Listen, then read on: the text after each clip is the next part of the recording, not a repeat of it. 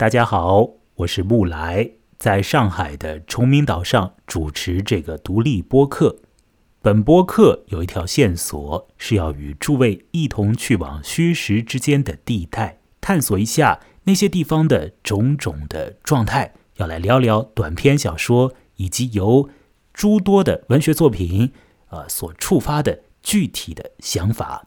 那么在这个夜里呢，我要与人在广州的黄文杰一同来聊一篇名为《蝴蝶》的短篇小说。黄文杰，你好。我来，你好啊。《蝴蝶》由英国的小说家伊恩·麦克尤恩所写，那首发在这个作家。年纪比较小的时候，二十七岁的时候所出版的他的处女短篇小说集，啊，名字叫做《最初的爱情，最后的仪式》的书里。那这本书呢，在中国有非常多的读者。何出此言呢？因为我前面看了一下豆瓣网，发现在那儿呢，对于这本书至少已经有三万条的这样的一个。呃，打分了啊。那短评、长评也都是呃以百来计数。那么在英文的比较热门的读书网站 Goodreads 上面呢，我看了一下啊，这本英文书所触发的呃这个呃阅读者阅读量啊，大概有五千多人啊，会在上面做一个标注。所以这是一个蛮有意思的现象啊。在这个世界范围五千多人，到了这个中国的豆瓣上有三万多人啊，来关注一本虚构的读物，这个数字实质上是很厉害的啊，很不得了的。三万多人，呃，已经看了一本短篇小说集，至少是知道这个世界上有这么样一本短篇小说集。我在想是什么样的情况导致于出现如此这样的一个现象呢？一般情况下，一本短篇小说集不会迎来那么多的读者的。我想了一下呢。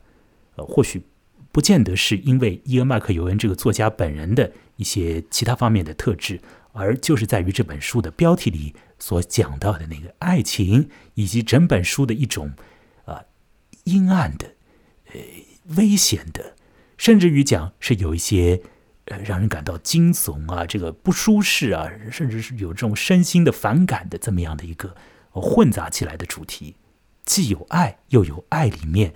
所有的那种阴暗的啊，呃，不对劲的这种东西。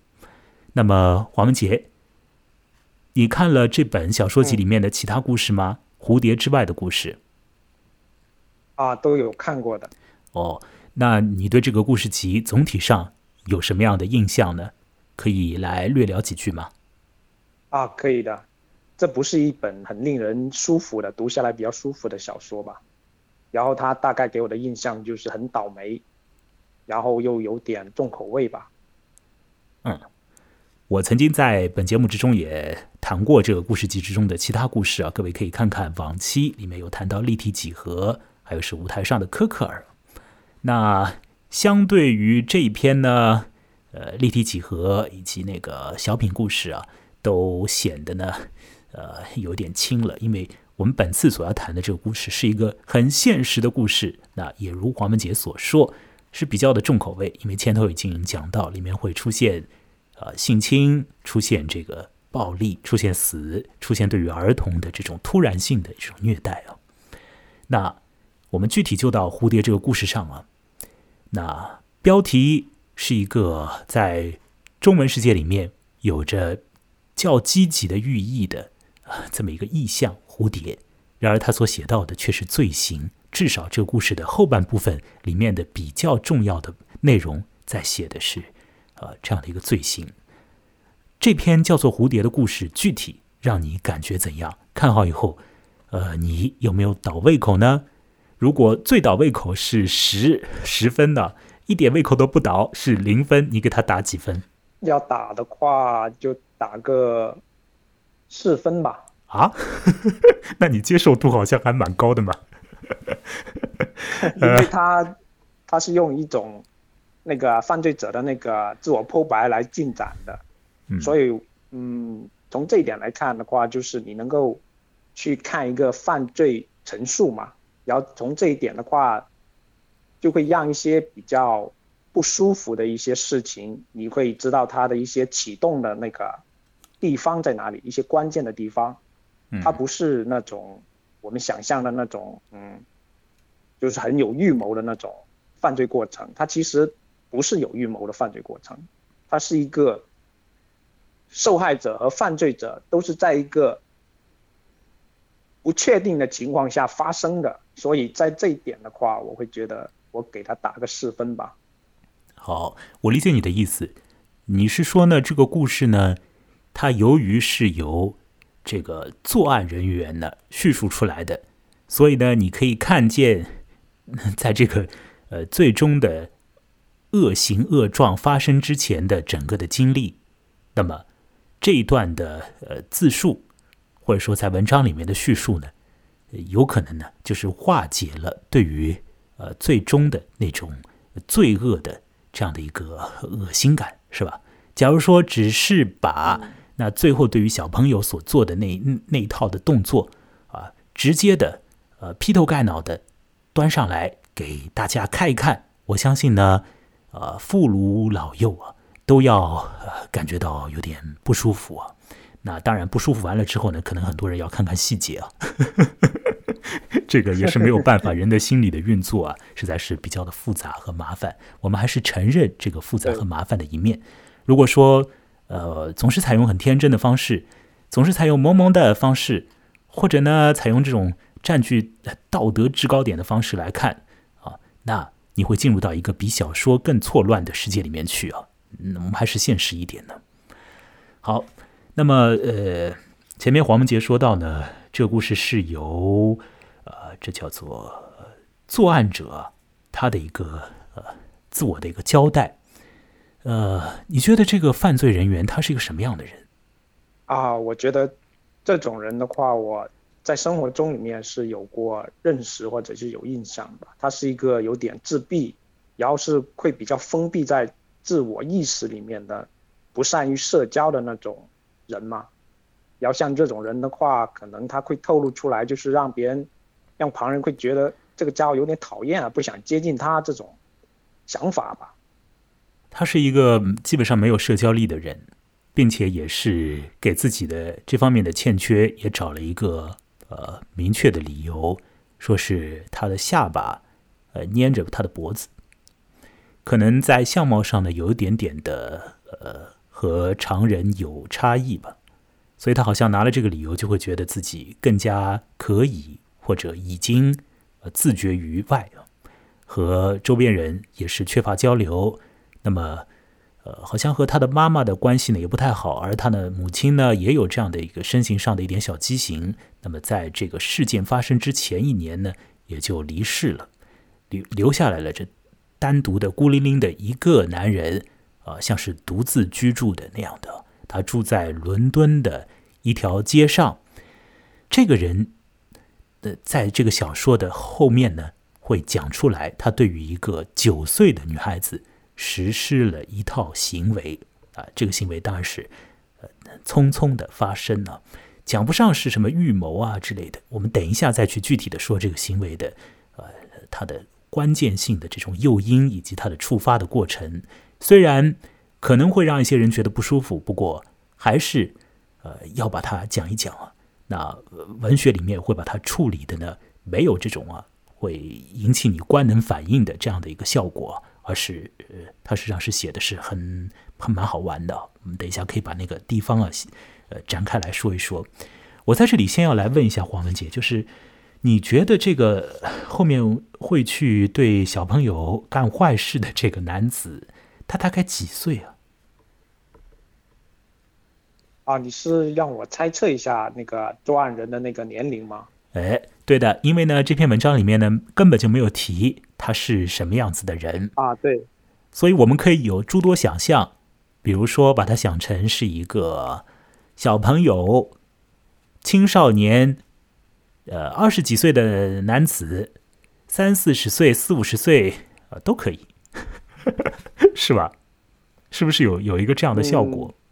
或者说，黄文杰，你觉得他大概是一个什么样的一个形象和面目的人？除了他自己说他的下巴和他的脖子挨得比较近之外，就在故事里面，他会有一个地方讲到，那个作案者想要去跟一些踢球的一些年轻人，嗯，就是想要融入他们嘛。然后这一点来看的话，我觉得那个作案者他应该年龄还是不是非常大吧，就应该是还没到中年，但是又接近中年这个状态。诶，你给出的这样的呃，对于年龄的判断呢，和我看故事的时候一开头。所有的这个呃想法还不太一样。我第一次看这个故事的时候，我会觉得他年纪可能更小一点呢，呃，可能二十岁都不到那个样子。我后来再想想呢，又觉得说他或许已经孤独寂寞很久了，是一个可能和我现在年纪都差不多的人都有可能，但是他又不会，绝对不会是那个呃完全进入中年状态的人，因为就像呃你刚刚所讲的。这故事里面有一个细节，说到了这个男子就是在路上面呢遇到了一群小朋友，遇到了一群孩子吧，那就未成年人嘛，他们在那儿呢踢球玩，在这个过程里面呢，一度呢曾经啊这个男人呢想要就是融入到这个小朋友的孩童的这个气氛里，那可见呢他年龄也不会是非常大的。他还有一个修车师傅嘛，会跟他打交道嘛。嗯，然后我觉得就是如果他年龄太小的话，那个修车人应该不会主动跟他打招呼，所以我觉得就是他应该是一个上班的年纪了。哎，上班年纪，但是他待在家里，是这样吗？因为他在 家里蹲，呃，工作日还出来活动，那并且呢，他不知道怎么活动为好，基本上就是晃荡，而他晃荡的时候也真不知道往哪儿晃，就是属于一种。呃，无目的的待在外面，也不和人讲话，也不知道晃到哪儿为好，这种状态，这是一个很尴尬，是一个很自觉于外，是一个需要接触一些人，可是又自己给自己找了一些理由，也现实里面也的确或许没有什么人来接触他的这么一个男子。那你刚刚说到这故事里有一个修车工啊，一个机修师，这人呢，照这个小说里面的说法呢，就是说他是 一个。不得不与故事中的这个叙述人打交道的人，因为呢，这个机修工呢，他的工坊就在啊这故事里面的主要的这个男人的家的对对门，所以呢，一开门就见到了，那自然就会打招呼。那像你分析的，就是如果说是小朋友出门，一个成年男子也不见得会和他聊一些正事啊。那看来呢，这个嗯。作案人员 应该也是，呃，已经已经是成熟的一个男人，所以他要一力的承担他的所有的可恶的行为啊！这个行为呢，我要明白的讲，他当然就是罪行，无论怎么样来辩白，都是无法让他清白的，他绝对是犯了罪。只是这个犯罪的这个心理的运作的机制是值得呃去看看，也是令人唏嘘的。好，那么呃，这个故事是以第一人称在叙述的吗？你你觉得这个故事，它因为它一开头它也没有就直接的把他的罪行的这个高潮啊给显示出来嘛，所以这个作者在这方面的这个小说写作技巧方面的运作，你作何评评断呢？因为你自己也写小说，你觉得他弄得怎么样？他实质上是有一个。吊人胃口，一个设置悬疑的这个过程，而这种设置悬疑呢，呃，在我看看起来呢，又和这个故事里面的主人公啊，也就是叙述者啊，他的心理的一个基本的模式啊，也是相一致的。就是说，这个死亡事件或者这个性侵事件呢，在他的心中啊，这个力度啊，可能，呃，可可能有点有有一点恍惚的这个感觉啊，我不知道怎么样去确切的形容它。那黄木姐，你能不能来说说呢？这个在小说的写法上，在他的呃，就是起承转合上，在他的那个整个的这个排布上，对于叙述的设置上，你怎么看？因为我们毕竟还是要谈谈文学的一些信息啊，稍微谈一点，因为我知道听我这个节目的人可能 蛮多，也也完全不看小说，怎么讲？也许吧。那当然，总体上听的人很少，所以大家要来多多的来支持我们的节目。那么您可以。关注微信公号，公号的名字和我一样，叫木来，羡慕的木，来去的来。那么另外呢，呃，给予打赏支持啊，那就可以让我们的节目呢更加的稳健，也可以使得我们聊更多的虚实之间的东西啊。那说回来，好说说这个小说的写法吧，黄文杰，快讲。我们把这个讲完之后呢，就可以来进入到高潮了。好啊，就是我也说不上什么，就是去解析这个文学技巧吧。我只能说，就是作者一开头他是有一个倒叙的这种手法吧。然后一开头其实就像你刚刚说的，你看着他的这个慢慢的陈述的那个状态的话，他其实是已经做过案子了，但是他的陈述的那个状态，就好像有点漫不经心的感觉，就是就是他还没有把这个犯罪的这这种事情那个分量，就是没有在那个作案者真的加到他的身上。有的那种重压，对对对，他还是一种很很散漫的一个状态。然后你根本就不知道他其实已经犯过案子了，然后慢慢的他这样陈述陈述下来，你会发现，我有一个想法，就是我觉得这个家伙他到底是冷静的那个犯罪者，还是真的是像你说的那个是一个恍惚的状态？我现在不知道怎么去判断这个人。然后就是作者这一点的话，我觉得他设置的还是可以的，用这种倒叙的手法。我要说呢，这个故事呢，就是一开头就提到了尸体啊。说是在星期四看见了尸体，而又说呢，现在的是星期日。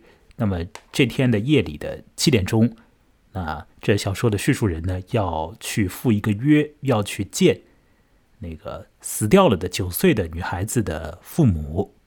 啊，这一开头啊，就把这些信息基本上就是说了一下。呃，这个呢，就是直接的把死亡事件已经呃铺露了，已经说明了这个故事呢是和死有关的。有尸体的啊，但是呢，接下来他的全部的这个讲述啊，就是处在一个没有感觉到罪行之重力的这种状态里，还是一个飘飘忽忽的这个感觉。比如说，他七点钟不是要去见受害者的父母吗？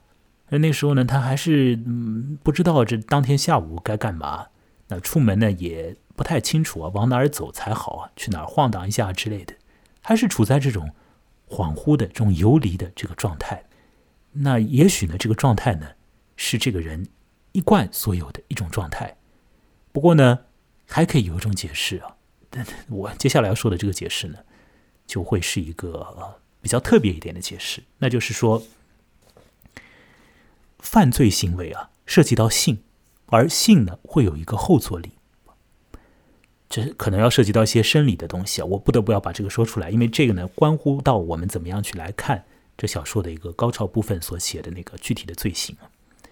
就是如果说你在进行完了一次和性有关的行为之后，那么照着一般的生物学的教材所说，呃，你会进入到一个呃 有一点啊呃恍恍惚惚的状态，或者说你会觉得这个世界啊。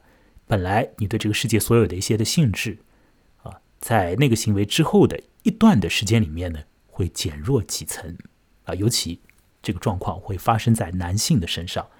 黄文杰，你听懂我在说什么了吗？对，我知道。嗯，而这个故事的最高潮的那个罪行啊，就是一个匆匆啊爆发了的这样的一个呃，在男性那一边被完成了的一个性的一个过程呢。当然，这个性呢。不涉及到这种，如果说按照我我我我们中国的这样的一个性侵犯的这样的一个法律条文的这个明文的规定的话，它怎么讲呢？怎么说是什么涉及到不涉及到器官之间的接触，还是怎么说的？啊，这个法律我不太懂啊。但是我们反正中国的那个法律把它 定的是很死的，这个字也是讲的是很死的。但是实质上有一些性的东西已经完成了，那在女方那里是怎么样想的？我们等一下看那个具体文本再来去想象一下。那我要说的是，这种性的完成之后，对于这个男人带来的一个效果，带来的一个效力或者一种后坐力，实质上是立即就发生，然后呢，他开始延宕。而这个后坐力呢，怎么延呢？他从周四啊，或者讲这个小小姑娘是周三死的，实质上从周三死掉。然后呢，延到周四，周四他看到尸体啊，从警察局那儿看到尸体，然后周五、周六、周日，其实这整个的这段时间，他就是处在这种啊，有点麻木的，我不知道怎么去描述他。我想，如果你是一个男性听者的话，嗯，你可以理解我在说什么。好，嗯，有个术语叫“贤者时间”嘛。好，谢谢你帮我说出了这么 巧妙的词语。呃，好，那这个就是一个进入到贤者时间里面的罪犯所交代的他的在某一天下午到傍晚再到夜里的一些的行为，他要准备去见那个受害者的父母。那么在这段时间里面呢，他晃来晃晃去的，呃，同时呢，他也就是回想了一下，呃，那个和小姑娘的从偶然结识到带着她出去。呃呃，乱转呢，到呢那个小姑娘和他发生了一个事情，到小姑娘死掉的这个整个的一个经历，他也把这个回忆呢，就放到了这个一个现在进行时的这个框架里啊。就这个人他在下午到晚上活动，那么在这个过程里面，他在回忆几天以前所有的这小姑娘和他的经历。那么这段回忆呢是比较多的压在故事的靠后部分被写的。整个故事里面的这个罪犯。他在这故事之中怎么讲呢？他应该绝对不能说他是一个罪犯啊，在法律上不能这样说，并且呢，甚至于不能讲他是被认定了的犯罪嫌疑人，都说不上，因为在这个故事之中啊，他只是处处在一个证人的状态，因为他报告警察局说他看到小姑娘在河里面啊载沉载浮，然后就淹下去了。他说呢，他是在边上路过，看见那个小姑娘呢就沉入到运河里，那么警察就。呃，当然就是按照他的这个说法去操操作了，就对吧？那把小姑娘的尸体捞上来，那么后来呢，再请他去做一些口供啊，或者看尸体啊之类的。就在这个故事里面的现在进行时里，这个当事人他不是一个被认定了的罪犯，也不是一个被认定了的犯罪嫌疑人，他只是一个住在一条路上面的很孤独的。基本上没有社交的，然后呢，心思还处在一种没有感觉到罪行之重力的迷糊状态、游移状态的，年龄也不很确切的男子。我想这样说有问题吧，黄文杰应该没问题啊。嗯，好，我们现在要来说说这个故事的高潮部分。这故事的高潮部分当然就是和啊那个性犯罪有关。那么等一下我们还会把。这个故事的整体情节再说一遍，所以我先想呢，请黄文杰，你能不能够用比较呃简单的方式来略加透露一下那个具体的这个恶行啊是怎么样被做完的 那个过程呢？我也是难以启齿啊，我就只能够把这个麻烦的事情推给你了。你能不能来简单的约略的说一说？不过请你要注意哦，呃，我们处在一个很脆弱的网络环境里啊。所以呢，请你注意你的用词用语啊。这个小说里面没有什么，呃，直接会让人感觉到哇太麻烦了，要把它给删除啊，或者要把它给举报的这种用词用语啊。这个小说是没有的，所以请你要稍微留心一点，因为我们处在一个很脆弱的网络环境里啊。虽然说本节目没多少人听，不过万一来了一位他要哎哎哎，那我们就完蛋了。所以请你小心的说话啊，然后呢，简单的交代啊，请说。好的。就是故事进展到后面嘛，就是那个作案者他开始要供述自己犯案的那个过程。嗯，其实我觉得他一开始都不知道自己要犯下这个罪行的。蝴蝶的出现，我觉得像是一个开关嘛，就是蝴蝶是他随口而出的一个谎话，他就骗那个小女孩嘛，他说啊，就是那个地方有蝴蝶，咱们就过去看一下吧。然后那个小女孩就好奇心嘛，啊有蝴蝶啊，那我就跟你去吧。就其实我觉得这个地方很巧妙，就蝴蝶它作为一个谎话，又作为那个那个故事的标题出现，我觉得它对犯罪人来说它是一个开关，对受害人我们到后面再来讨论蝴蝶到底是什么。先你来把这个具体字面上的这些信息啊交代，啊，好，不要做太多的联想。啊，对他们两个人就开始。往那个比较少人的、比较僻静的地方就开始就散步去了嘛，就去找那个蝴蝶，然后他们就越走越远嘛，然后那小女孩也就越来越害怕，但是那个作案人那个我他就越来越兴奋，因为就是那个冲动或者就是一些事情已经在不可避免的酝酿中了，然后不可避免的要膨胀出来，达到高潮。终于他们过了两个隧道之后，然后那个小女孩就已经感觉到非常不妙了，他就就人一害怕嘛，他就本能的会想要尖叫，想要呼叫嘛，然后就是这个地方就刺激了那个犯案人，就是那个作案者那个我，然后他就啊对小女孩实施了那个。那个犯罪行为就是那个性侵行为，其实这个性侵行为也也是很不是很那个很暴烈的一个过程，他只是轻轻的碰到了那个犯罪者的那个性器官，就是轻轻的碰到了一下。呃，你没有讲清楚，是那个小女孩碰到了他的犯犯罪者的那个，不是犯罪者碰到了小女孩啊？啊，对，就是小女孩碰到了那个犯罪人的那个性器官。而且是他主动让小女孩，就强迫小女孩去碰，但只是轻轻的碰到了。犯罪人勒令小女孩去碰他，对，小女孩也就无可避免的碰到了。有一个强迫的，肯定是强迫的。对，所以他的确是犯罪了。那么，对这种罪行在中国的法律条文里怎么样界定呢？是属于是软童吗？还是强奸？应该是软童啊。但这个我法律不懂啊。不过最近，因为我们在录音的前面呢，社会现实里面发生了一个事情。我们是在二零二零年六月底录的嘛。这个六月里面还审了一个案子，也是和软童有关的。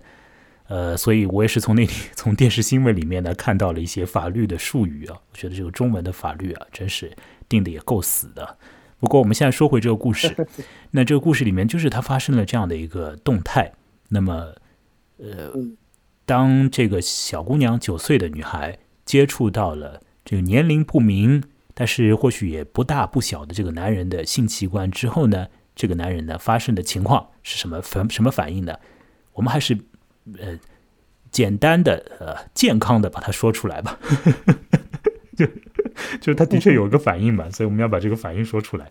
好，把这个难题交给黄文杰，他怎么了？啊，他就那。我要直接说出来吗？你可以直接说啊。就是他，就男性高潮的那个状况，那个哦，好，谢谢你，你的用语还是比较文雅的，你还是没有说出，没有说出其他的词语，射出来了吗？好好好，其他就不用讲了，可以了。然后，对，那呃呃，这个故事呢，在在内幕的处理啊，也是一个很。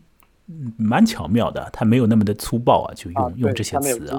对，呃，我没有看到英语的原文呢，呃，但是呢，我想象呢，作者是避免使用了那种很官能性的词语，但是呢，他用了一个象征，这个象征是怎么样的呢？就是在那个作案现场啊，在欲望爆发、不可收拾的炸裂的那个现场的那个隧隧道的顶上，有一辆火车经过。啊，当时正好有一辆火车经过，那么这个作者呢，或者讲这个叙述者呢，就讲说，呃，他的身体的这个动态啊，就像是那个火车一样的。那么诸位可以来去，呃，思想一下，那是什么样的一个动态？就是有一种东西啊，就这样哇过去了，就这样就就离开了他，有有一些什么东西就跑出去了，这个意思啊。那当然它是和男性高潮有关。那么。在此之后呢，这个小女孩就是继续逃跑，是吧？逃跑之后，呃，发生的事又是怎么样？黄姐，索性就把这个也说了吧。逃完了呢，嗯，就这个地方，我觉得，嗯，就是麦克尤恩嘛，作者他设置很巧妙，就是他让那个小女孩逃跑，然后那个小女孩她是自己撞伤的，然后就是可能就是撞到头部，晕晕厥过去了。就是这里面孩童身上的一些。受伤的地方其实就是跟那个作案人没有关系，然后作案人就巧妙的避免了一些会被发现的那个地方嘛，然后他就你讲的不清楚，就是说小女孩后来逃了，逃了之后呢，她摔了一跤，小女孩自己就是摔晕了，自己摔晕了，所以你的意思是说小女孩到晕那一刻，这个晕是她摔晕的呢，还是说她吓晕的呢，还是说她被那个性行为给震晕的呢？就模糊掉了，那最直接的原因是摔晕的，但摔倒当然她摔是因为她逃嘛，他摔是因为他逃嘛，对吧？他逃是因为发生了那个事情嘛，所以这个一连串下来还是因为那个事情。但是呢，具体的就是说他晕掉是是他摔了一跤，那么把他头过去给撞晕了，这个意思啊。撞晕了之后呢，就是这个男人呢跑过去，啊，对他做了一个行为。那这个行为是怎样的呢？这个行为呢，就是实质上是没有救他，没有救他啊。对，把他而是而是非常残忍的，就是处理了，而且他的动作是很轻的，对，处理掉，就直接把它轻轻的放到河水里面。他不是丢啊，他是轻轻的放到河里面。那放到河里面之后，整个故事就完结掉了。那至于这个故事后面的在时间线索上发生的事情呢？其实这整个故事的叙述之中已经有了一些的交代。呃，好了，那接下来在一段音乐之后，我要来把整个故事的框架再来说一遍啊，再来说一下，不是再来说一遍，就是交代更多的内容。这个故事是怎样被徐徐叙述的呢？呃，方才我们所讲到的那些罪行是这个故事的最后部分才被交代出来的。那那些罪行呢，或许只占这个故事的。呃，六分之一，甚至于是七分之一啊。那其他的地方在说什么呢？呃，在音乐之后，我来略微的来讲讲。音乐大概会放三十秒钟的时间呢。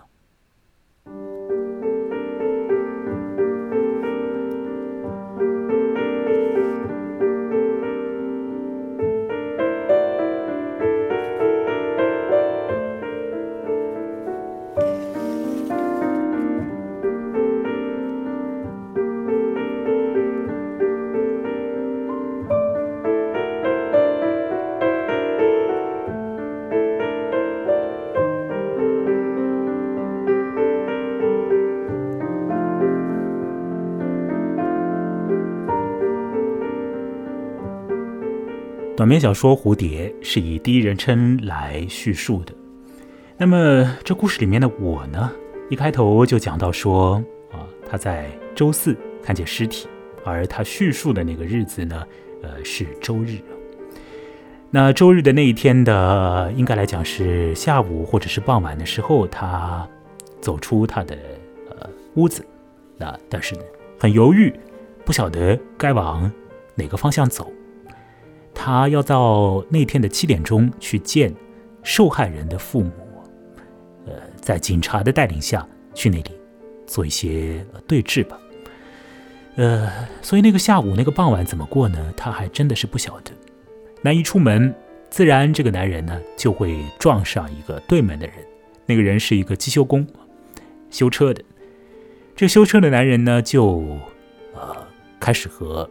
这个小说里面的我聊天，聊到说有一个女孩死掉啊之类的，整个的聊天呢建立在一种似是熟人，但好像又没有任何的这种热度的感觉里，就也好像是两个陌生人在聊天。不过他们毕竟是住的那么的近，他们毕竟是邻居，所以肯定是早就认得的。讲到小女孩的失踪和死亡等等，似乎这个。在机修工那边所用的语气也不是很很是激动的那种语气啊，啊，只是到了最后，啊，到了最后，这个机修工说道：“呃，那你当时的时候见到那个小女孩沉下去的吗？”啊，那那个叙述人说是啊，机修工就说那是作孽，作孽。只是到这里呢，用到了稍微重一点的词语。这小说里面的我就。离开这个机修工，继续晃荡。他去了图书馆，不过那天是周日，图书馆不开。啊，于是他只能够继续的在呃英国伦敦一九七零年代的伦敦瞎晃悠。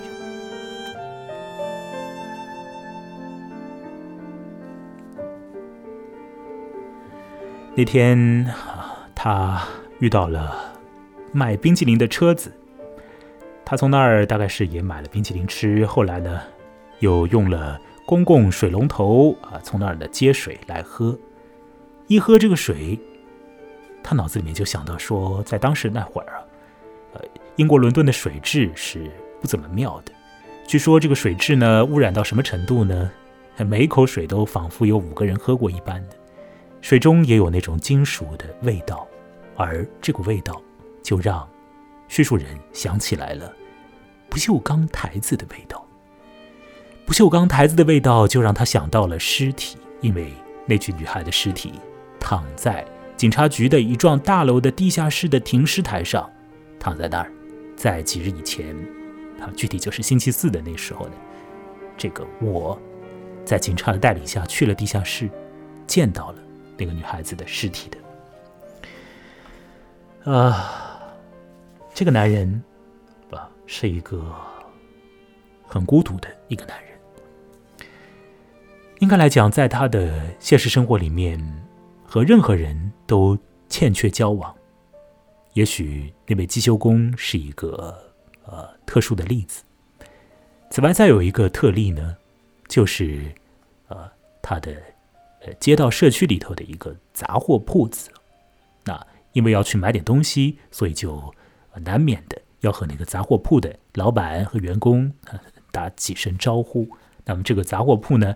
在这个小说里面呢，被叫做是屈臣氏，我觉得这也是这个翻译者翻译的一些问题啊。屈臣氏应该是一个很大的牌子了吧，是吧？那在这个故事里呢，这个屈臣氏是一个由呃巴基斯坦人所开的一个呃，可能经营的也不是怎么好的一个杂货铺吧。反正就只是那么点人才会和那故事里的男人做一些日常的交道。他是一个很孤独、很孤独的一个男人。那这个男人。不是七点钟，他要去见小女孩的父母吗？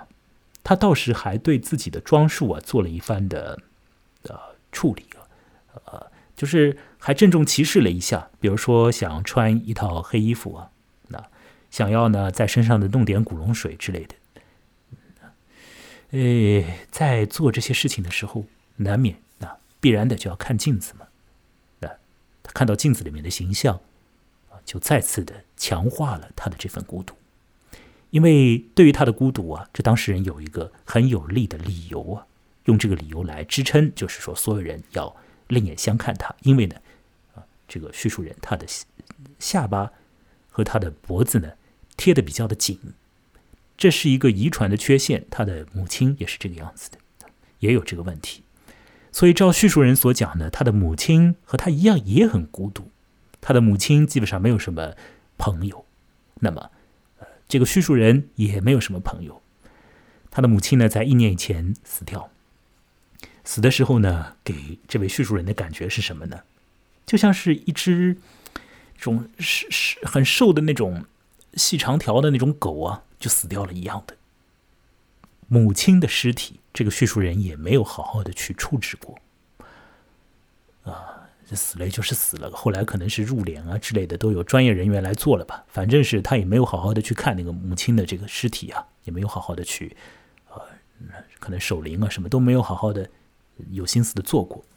那么想到了母亲的死，想到了所谓的这个狗啊之类的这个比喻，那这个叙述人就又想到说，在他的有生之年里，他可能好好的面对过的一具尸体。啊，只是一只路边的死狗，一条被车子碾压暴毙的死狗。对于死人没有什么感觉，只看到过一条死狗罢了。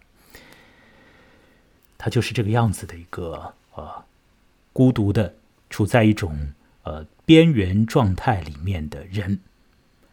他想到了警察带他去看尸体的时候的情况，那个尸体躺在那儿，他看了啊。在一些该签的字上，呃，这个字据上面呢签字，然后就呆呆的坐在警察局的这个房间里。这时候，房间里面有一些文书人员、一些女服务员跑过来，想问问他：“你这个人怎么样了啊？怎么回事情啊？是不是在等人？”那叙述人也讲不出来什么，他就是呆呆的待在那儿。这个地方实质上是一个很很有意味的一个描写，就是在写到啊。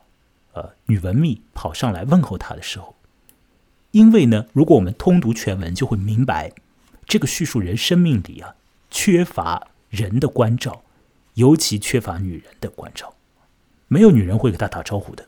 照他说是这个样子的，所以才后面那个出来一个小女孩之后，才会引发很多问题啊。所以没有女人会跟他打招呼。那么照理说来了一个。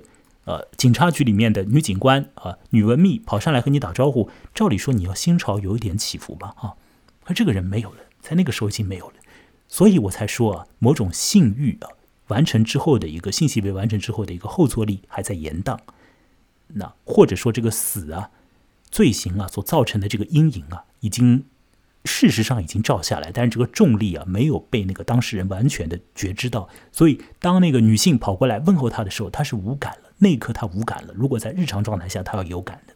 好，他无感，那他做到了更晚一点的时候，做到警察局关张，那他就出去。出去呢，他又回了，他他他他就去看别的。当然，看尸体是前两天就看尸体啊。那回到那个现在进行时，现在进行时里的那个。当事人他就是在在晃荡是吧？他晃荡的过程中晃来晃去又晃回家了，怎么回事呢？他觉得说自己又穿的太过于庄重了，什么穿黑衣服啊、喷古龙水啊，又好像不好啊。于是乎，他就又把自己身上这些香水味啊都给洗掉，换上休闲装。他觉得这样去见那个被害人父母，可能更加更加好一点吧？干嘛穿的那么样的郑重其事啊？那洗完之后呢？这块肥皂啊，遗留了一个味道在他的身上，于是这个叙述人因为这个肥皂的味道，又联想到了别的了。这个叙述人实质上他虽然很孤绝啊，但是他的心思啊，实质上是很纤细的。各位，他会透过透过一些气味啊，就想到一些事情的。这个肥皂味啊，让他想到什么呢？他见到被害小女孩的那天，身上就有这个肥皂。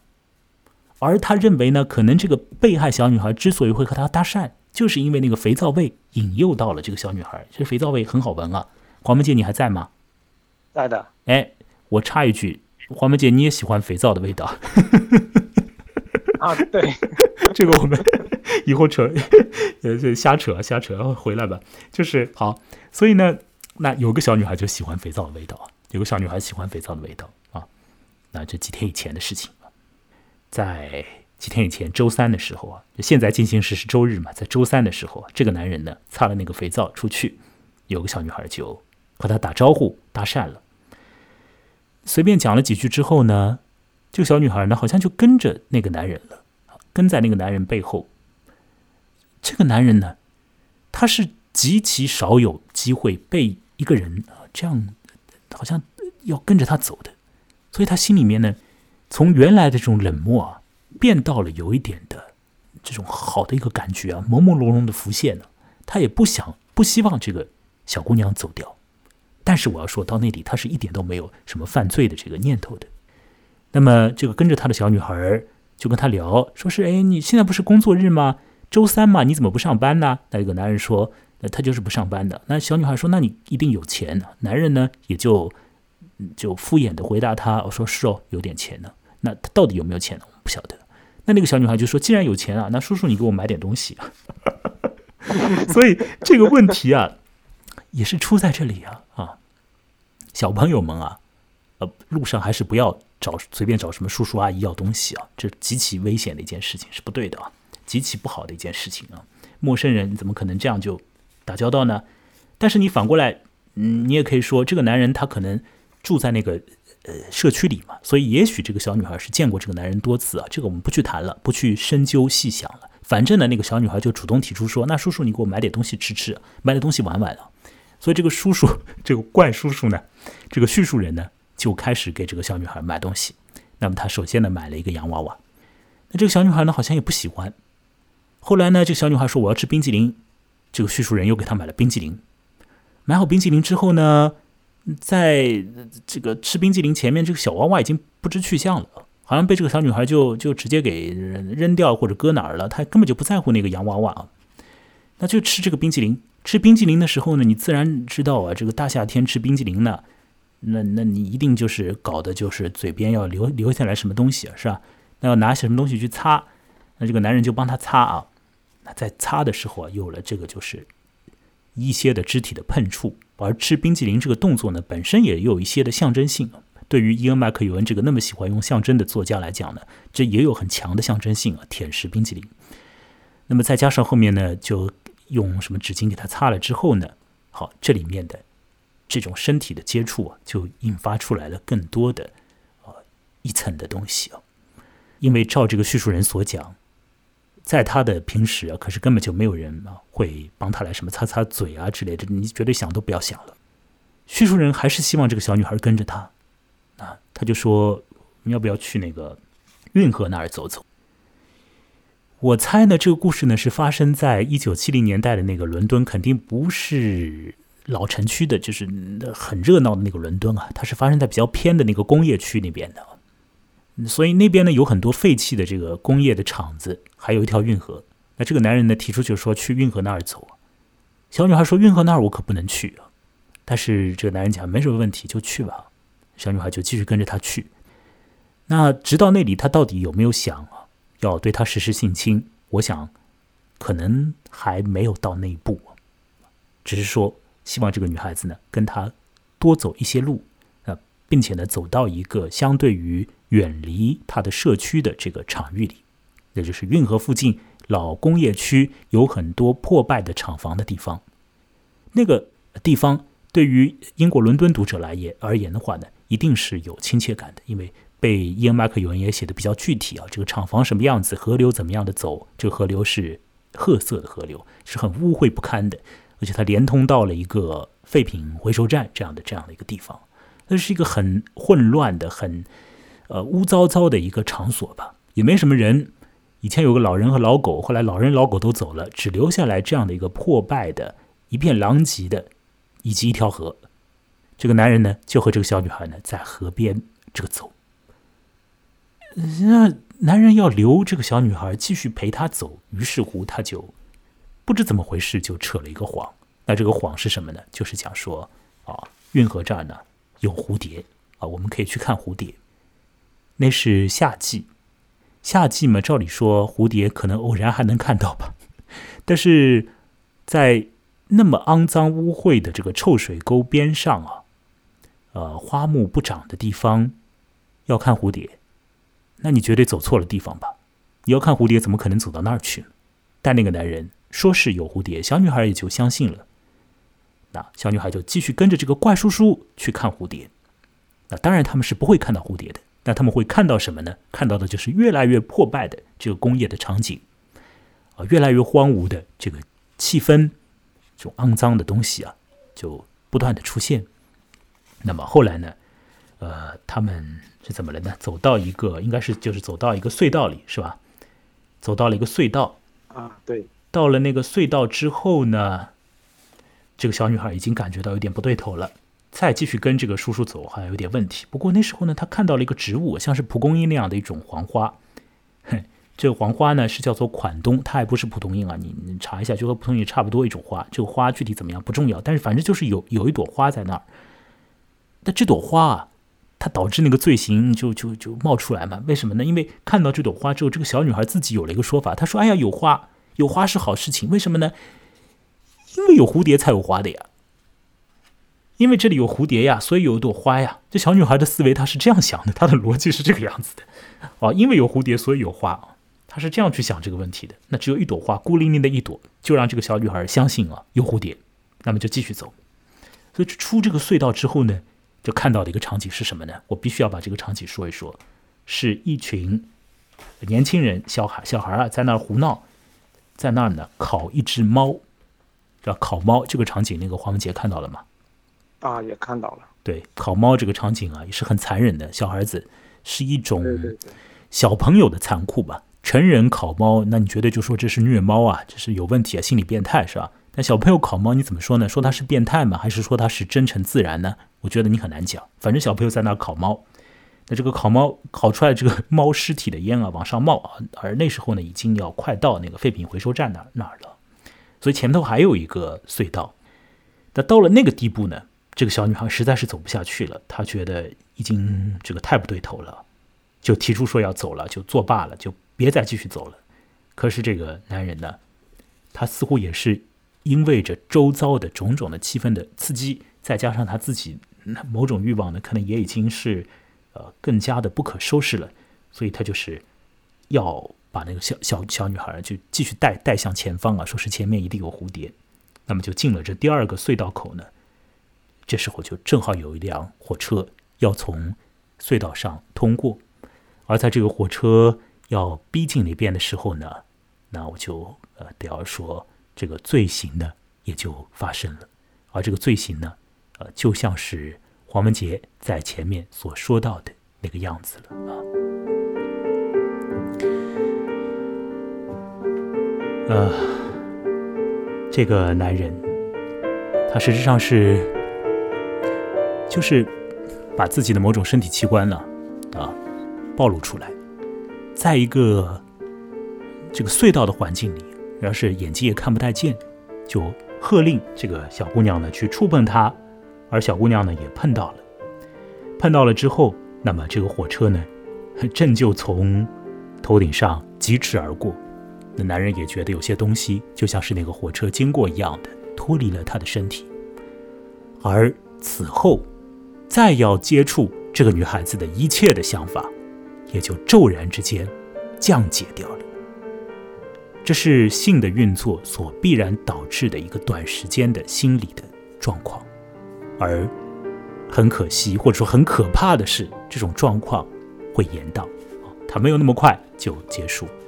呃，对于这个边缘人而言的话，他可能更加熟悉的是那种一般人在性欲完成之后所有的那个厌世感和不舒服的这个感觉，和呃这种呃无来由的忧伤感，那种种的这种感觉，而这种感觉对这个男人而言，好像是更为熟悉一点，而这他就恢复到了他的一个常态，恢复到他的一个边缘的那种状态。此间，这个小女孩逃跑。那逃着逃着呢，隧道里面因为湿滑又光线不明，所以女孩子呢就摔倒，头呢就磕破，呃，或者至少呢是磕到了硬物，以至于呢一时之间不省人事，昏厥过去。而这个男人走过去，看到这个女孩这个样子，把她抱起来。那时候，身体接触所带来的刺激感已经没有了，而此前呢，此前呢。当那个小女孩看到那个男人说啊，你身上有种味道，想跟着你走啊，那时候你给我买一个洋娃娃之类的，这整个的一套过程里，当这个女孩子一点一点贴近这个男人的时候，甚至于为了要得到怪叔叔的洋娃娃，这个女孩子还缠着那个叔叔的腿，在他身上蹭一下，这种种的这个过程都让那个男人觉得好，这非常美妙啊，非常好啊。可是因为那个性已经运作完成，所以当他再次把那个女孩子抱起来的时候。一点感觉都没有，毫无要进一步接触的感觉，所以这个男人做的举动是，把这个尸，也不能讲那时候是尸体，就是那个昏厥掉的不省人事的这个女娃，九岁的女孩子，把她拿起来，放到隧道旁边的那条褐色的污浊的通连着废品回收站的运河里，于是这个女人，不能讲女人，这个女孩。就在那儿载沉载浮，最终就消失了他的踪影了。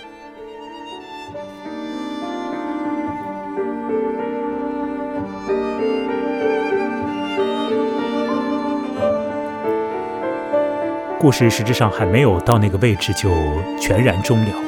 这个男人独自离开那所谓的作案现场，啊，走到外面。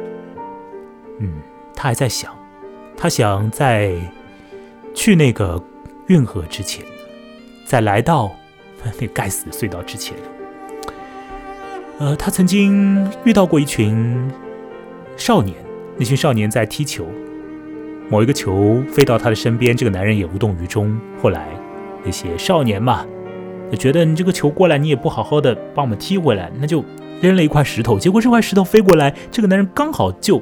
身手很矫健的把这个石头啊踩在脚下，男孩看到就发出了惊叹，然后鼓掌，而很开心、很兴奋的感觉。可是这个男人没有回应男孩，这个男人继续呆呆的震了一下，然后往前走。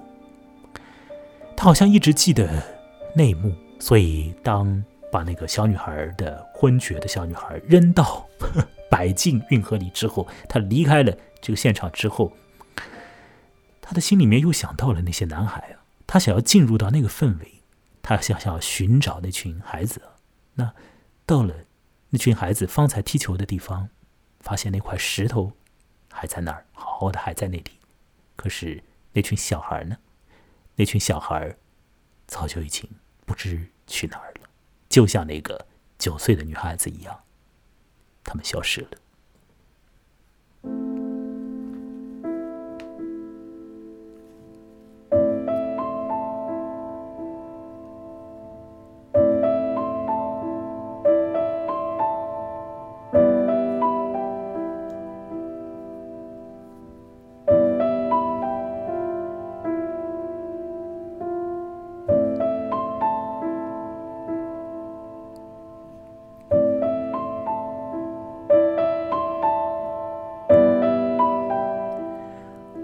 黄文杰，故事已经说好了，又把故事的内容复述了一遍。接下来我们就可以做 一些更多的这个呃宽泛的讨论啊，不受限制的讨论啊，那自由自在的谈话就可以开始了。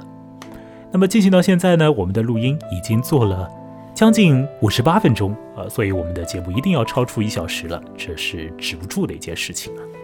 那在微信公号上会分成两段，那在呃播客端，在泛用型播客程序或者苹果播客里面呢，你会听到的是完整的这一段的音频。那么我们的节目的延伸出去的相关的文字内容，或许你看看会对于呃呃呃你的这个听的这个过程呢，会更加的有趣一点呢。你可以看到一些文字的这个东西和图文的东西，那么可以添加微信公众号来看到。微信公众号的名字和我本人一样，木来的木 啊，对不起，羡慕的慕，羡慕的慕，然后来去的来。那个另外呢，我有网站，网址是 m u l a i 点 x y z，那是我的个人网站，欢迎访问。那我的这个播客呢，本质上也是个人的，但是它还是有一些公共性啊，因为各位来在听嘛，虽然说听的人极其有限，对吧？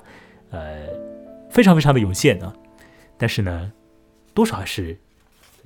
有几位啊？那另外呢，就是我们还一般情况下有嘉宾来参与嘛啊，所以这个呃节目本身还是有一些的不完全属于我的这个层面的，所以大家也可以来共同的支持啊，进行赞赏，这样的我们的节目可以，我们的节目啊就可以更加的稳健的进行，您会听得更快乐。那我会呢讲的呢也是更加乐呵一点的。那我们的嘉宾啊，像是黄文杰等等呢，我们也可以快乐一点的，也可以买买酒喝喝了。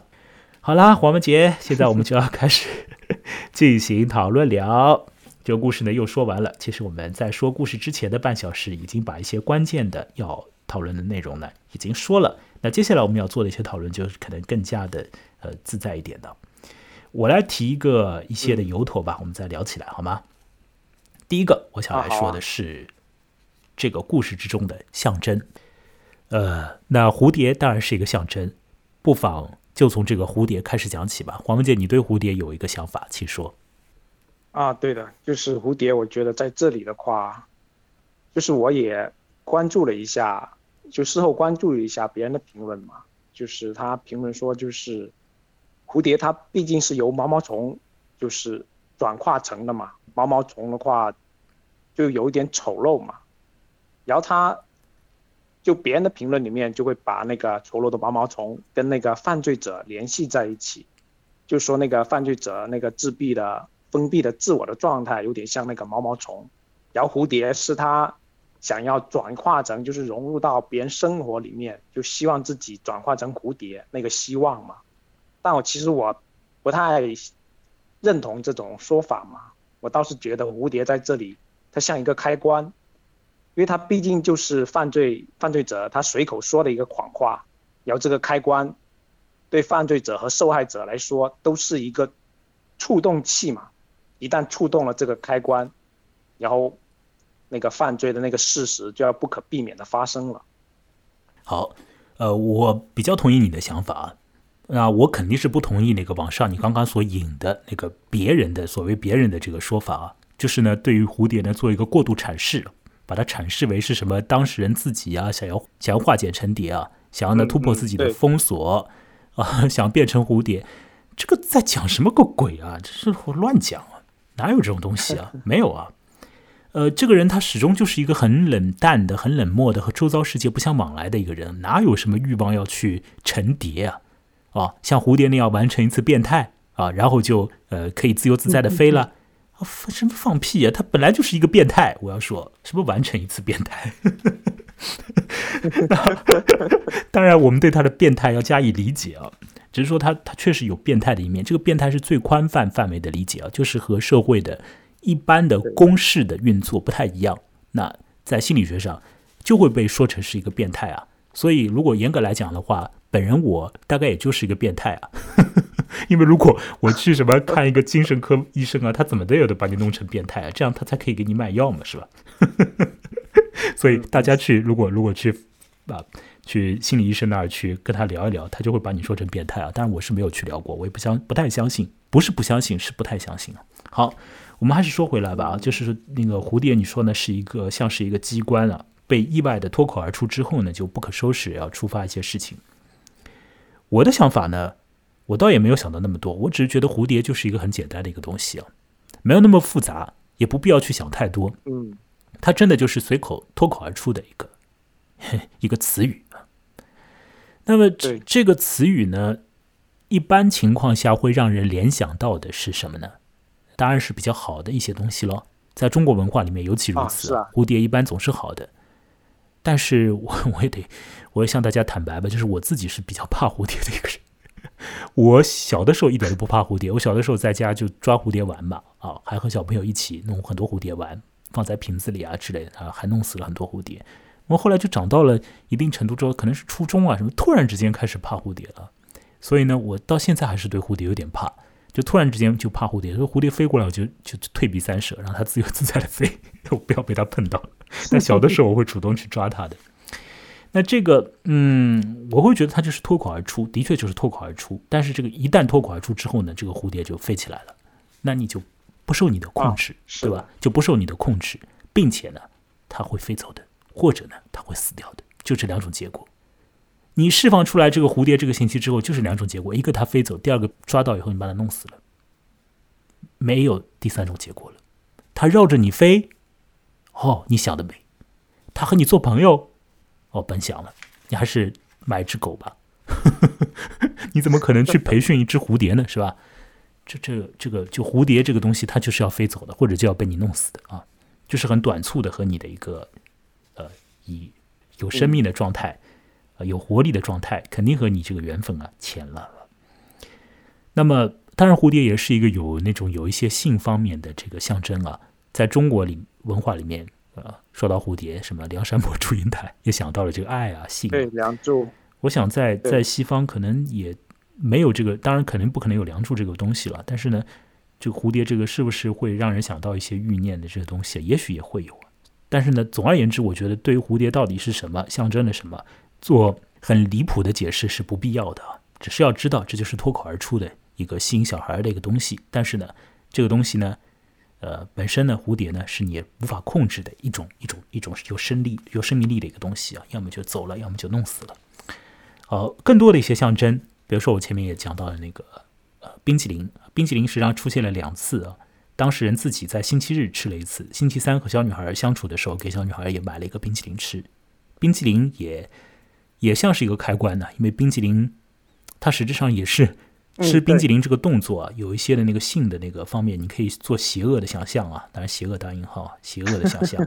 另外呢，这个冰激凌确实它使得这个小女孩的嘴角啊留下来这个对对对，然后就他就去触碰她的那个对嘴角，有了肢体接触，触碰了以后就麻烦了，就心里面的一些状态就启动了。那么其他的一些象征，比如说。很明显的，就就工业地带废弃的工业地带的象征，这个就再明白不过了啊，有种死感的这种象征是吧？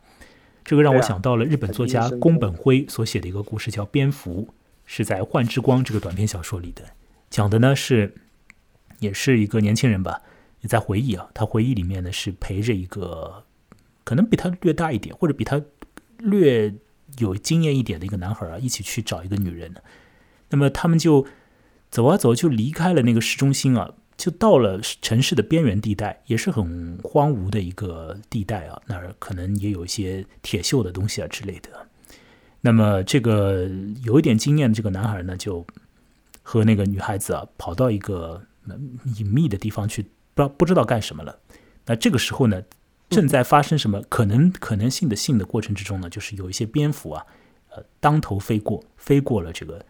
另一个男孩的这个身边，那这这整个的也是很有象征性的，非常有象征性的一一些的动态。宫本辉的蝙蝠里面，而宫本辉啊，这个作家他说，这个世界上啊，那除了死和性啊要被文学表现之外，大概也没有什么要文学表现的主题了。我看一下这个宫本辉这个人是怎么说的。他说，文学的最终主题就是生与死，没有比这更重要的问题了。是宫本辉所写的，所以他写的蝙蝠。那到了那个呃，在在那个伊恩麦克尤恩的那里，我想。伊恩麦克尤恩呢？我我揣测啊，他应该 应该大概是不太认同宫本辉这句话的，因为我在这里要说啊，伊恩麦克尤恩是一个很有呃他的现实经验和他的小说，如果你把它放在一起看的话，是蛮危险的。如果说一个像伊恩麦克尤恩这样的作家，他在他在我们中国这儿啊，那有可能他有一点麻烦，就是说。嗯，他写了这个最初的爱情、最后的仪式这种故事集，包括后面的一个也是有有和爱和性有关的一个一个故事集之后，他在此后再写别的长篇小说的，像《水泥花园》这个长篇小早期的长篇小说，也是和小朋友一种近乎于像是乱伦这个状态啊，代替家庭功能，这个小朋友的这个家庭生活完全混乱掉了，有近乎于乱伦的这个状态，实际上已经乱伦，所以。那再到后面呢，才慢慢的就是说，这个处理的主题啊，就是没有早期的主题那么样的阴暗。实际上，它后面主题也蛮阴暗的，但没有早期那么的阴暗，或者直接的涉及到性啊、官能这种东西的。我想，这种作家呢，在中国呢，就比较不容易生存下来，或者比较不容易熬到后面。他可能出了一本故事集，要么就是默默无闻，要么引起很多人的重视。像我一开始所说的，豆瓣上很多人去看，那么就现实的打法就跟进来了。那有人就要说了，哎，你写出这样的故事，你现实经历是什么样的？跟我们讲讲。哎，你哪儿来的那么多的想象呀？那完了，那完了，你把这个话问在伊恩·麦克尤恩身上完蛋了。他有一些现实经历，他的家庭呢是有点错乱的。这个现实经历呢，我我自己也不知道，但是呢，我看 看一些序言啊，中国译者的那个介绍，我看到好像他家庭里面也有一些问题，所以他小时候可能也在性方面啊，也是有一些的特别的经验吧。但是到底怎么样，我们也不清楚嘛。有可能会有，那所以就导致于他会在一个阶段呢，就写一些所谓的恐怖伊恩时期的这种关于性的一些故事。但反过头来，我要问呢，难道各位听者心里没有吗？难道各位听者小的时候没有过这方面的那个特别的一些的接触吗？你诚实一点吧，啊，也许也是有的。但我再反过来说，就是像是伊恩·麦克尤恩这样的作家，在中国的环境里。假如说他写了虚构故事，就是这样的蝴蝶这样的故事，要么默默无闻，要么引来很多人的注意之后，就就会引起关于现实的某种的追溯，那就很没有意思，就很没有意味。包括说讨论说这个人他到底是性犯罪啊，到底算是猥亵啊，还是强奸呐，还是怎么样的？那简直就是完全没有什么搞头了，就脱离了这个文学的这个状态了。在文学里面，我们还是要看看，首先这个故事里面有些象征的东西。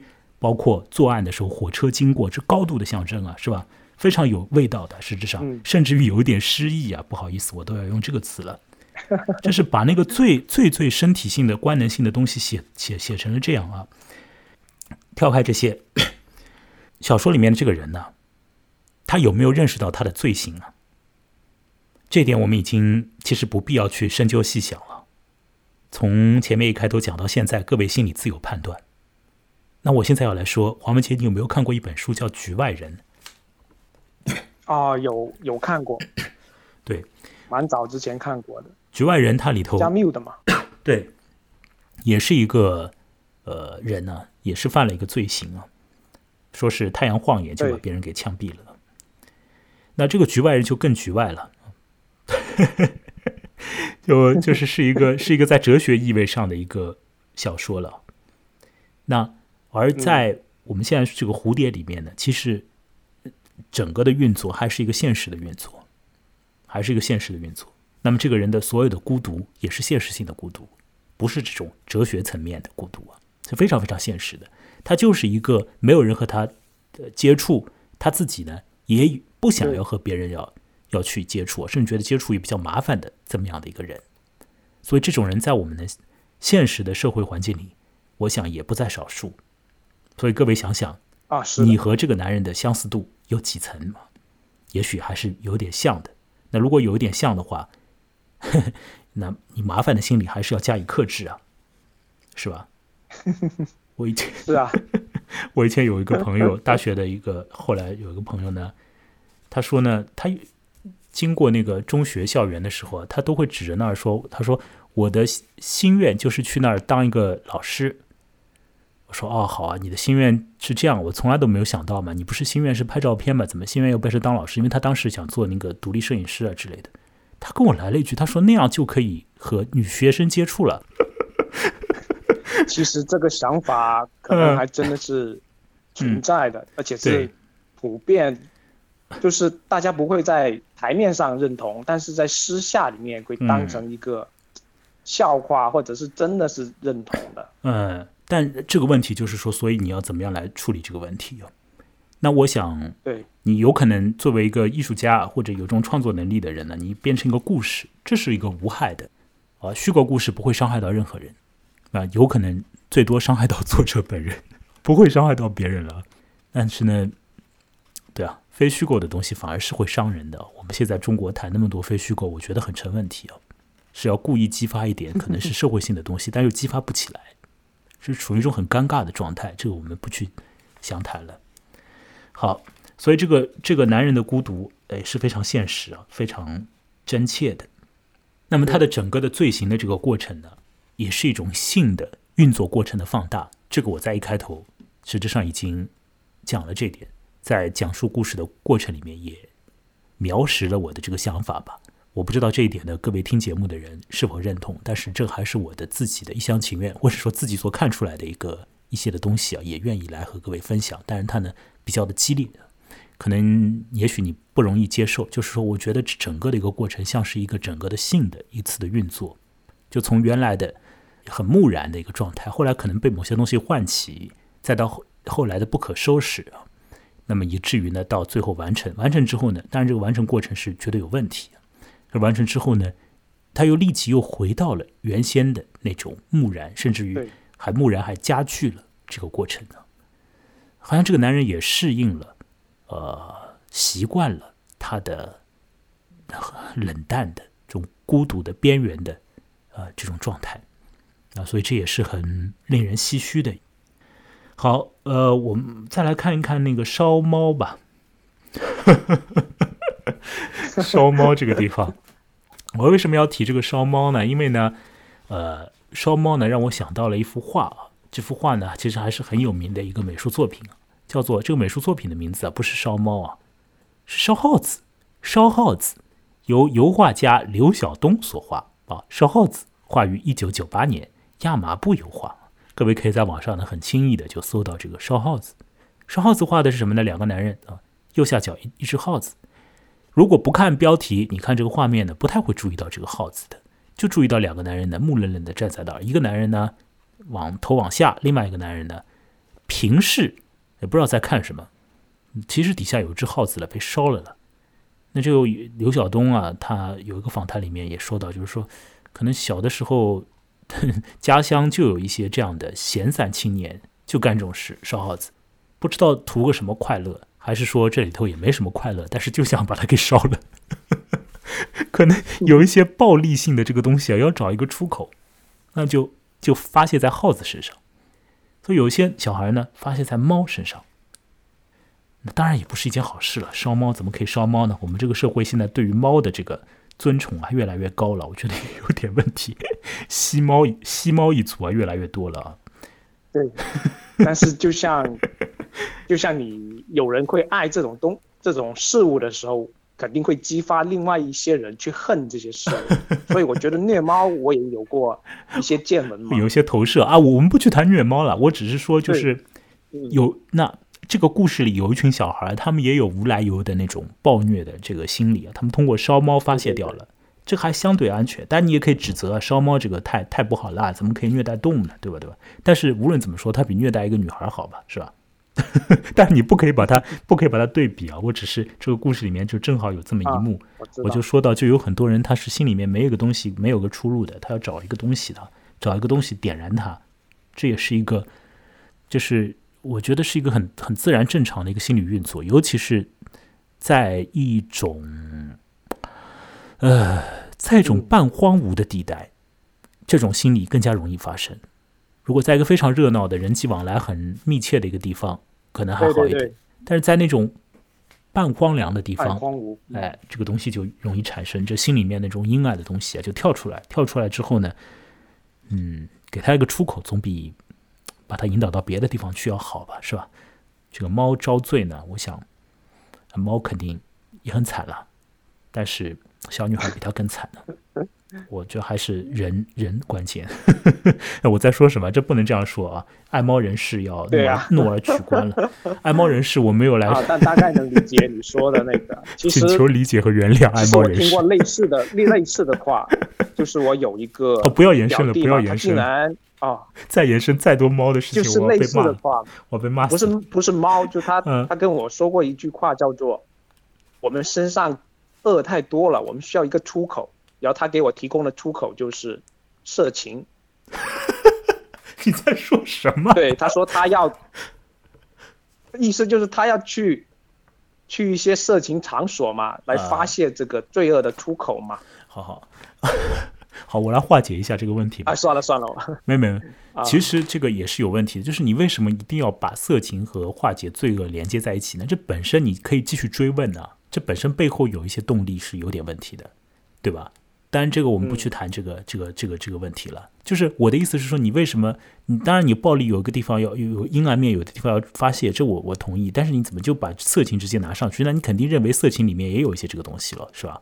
可是这两种东西，嗯，这其实 色情情色啊、有一些还是有区分的，是吧？呃，当然，这个我怎么说呢？没没法说了。呃回到这个故事里边的话，这个小女孩那边算是色情还是什么呢？啊，我觉得什么都不是，就是犯罪啊。嗯，所以就是犯罪啊，这是毫无疑问的，百分百的，就是一个犯罪，这是绝对不容许的。所以呢，进行到这里，我还是要再次强调一些呃一些事情，就是首先，我完全认为啊，这个故事里面的当事人是一个罪行的一个制造者。那么，不管这个小女孩对他做了什么，不管这个男人他本身身处怎么样的心理状况，但是呢，到了那个隧道里做那些事情啊，呃，都是绝对是不对的。那么再把那个女孩处理掉，这个当然更不对啊，或者讲这个也不对啊，也没有更和不更的这个问题，就是都是不对的。所以他是一个罪行制造者。本节目呢是儿童不宜的，所以我会在那个节目上做一个标记啊，在 Apple Podcast 里面会显示出来，应该是儿童不宜啊。那我们一般节目是儿童适宜啊。就我上一次和黄文杰聊《聊斋》里面的天宫那一集也是儿童不宜，其他多数节目是儿童适宜的，所以的人一般都可以听啊。那这个儿童不宜，但是如果儿不小心有小朋友听到呢，就青少年听到，那我就要强调，就是那还是不要啊，随随便便的就和一个陌生人对他提出一些奇奇怪怪的要求啊，让他去给你买东西啊什么之类的，这你还是不要提这种要求为好。好，那我们现在说到这里的话，还有什么要说吗？我自己的话，就我想说一点，就是，嗯，就比如说受害者那一方面的，就是我，就以我个人的经验来说的话，因为我有去过一些夏令营，然后我觉得真的就是受害者，比如说一些小女孩，她真的会很容易对一些比较热情的怪叔叔会产生一些好奇或者是一些依赖感，特别是当你能够在某某种程度上面满足他的一些要求啊，或者是一些嗯。他需要的一些东西的话，他真的会就会对你有那种好奇，还有那种建立一点点的信任，然后这个时候就是那些怪叔叔邀请他们去一些地方的时候，他们可能真的不太会判断一些事情发展的一些情况，他们不太会认清事情的状状况，嗯，要真的会比较麻烦和危险。哎，所以我这刚刚也是做了这个警告嘛，就是这还是要注意的，基本这个自我保护啊还是要有的。那我们怎么又落到了这个地方了？嗯，故事本身是一个，我不觉得这个故事非常的厉害和非常的好啊，我只觉得也也是一般性的。但但是呢，这一般的这个这个故事里面有一些象征性的这个味道，有一些对于呃麻烦事情呢，对于这个罪恶的这个呃表示呢，也有一些的特殊性啊，或者说也有一些的值得去哦留意一下的一些地方。特别是他用就是我们一开头所讲到的这个用第一人称来讲这个故事啊，在文学上面所建立起来的这种气氛啊、都是呃有点意思的。那所以我们把这个故事呢也是这样来说一说。这是伊恩·麦克尤恩所写的《蝴蝶来自于最初的一呃爱情最后的仪式》，我怎么把它搞错了？搞成最初的仪式，最后的爱情。不过啊，反正仪式爱情嘛，就弄弄弄弄都没了，就这个意思。对呀，啊，还是这个世界还是很残酷啊，那怎么办呢？呃，恐怖遗人，早年的时候，伊恩·麦克尤恩被评论者说成是恐怖遗人，但是中年人变成中老年人以后，写长篇小说以后，其实还是恐怖的，但没有那么的，呃，没有那么的，呃，直接的就把这个性啊，或者是什么样这些东西，就直接的，就是搞得那么样的，嗯嗯，明确化。所以他后面的这个长篇小说，其实看的人，我相信要比那个这个故事啊。看的人要少一点。其实他长篇小说比那个短篇小说写的好，这是我的意见。嗯，要比这个短篇小说写的好得多。这个短篇小说，我觉得是名字取胜。我觉得大部分人去看这个小说，就是因为那个名题目对啊吸引人了。就这个题目吸引人，然后看看呢，又会发现里面涉及到这种小变态或者大变态的性的这种对对对，然后可能很多人其实他是。得到了一个反效果，他本来以为是一些美好的东西嘛，或者是一些值得回味的东西，但其实可能是一些很反胃的东西。但是这个反效果反而我就说嘛，就又又又让你觉得挺好，对对对，所以这个就心理运作啊，这是复杂的很呐，人的内心都是一个深渊呢，搞不清楚在里面发生什么东西。好，我们这次就讲到这里吧，蝴蝶这个故事就这样吧。好啊，好啊，好，谢谢黄文姐来参与，大家可以添加微信公号“木来”，羡慕的木，来去的来。网站是 m u l a i 点 x y z，网站呢是我自己的 blog 啊。那公号上面会有一些别的东西，包括节目的呃文字介绍。好了，那这次进行到这里啊，下次再会，再见，各位再见。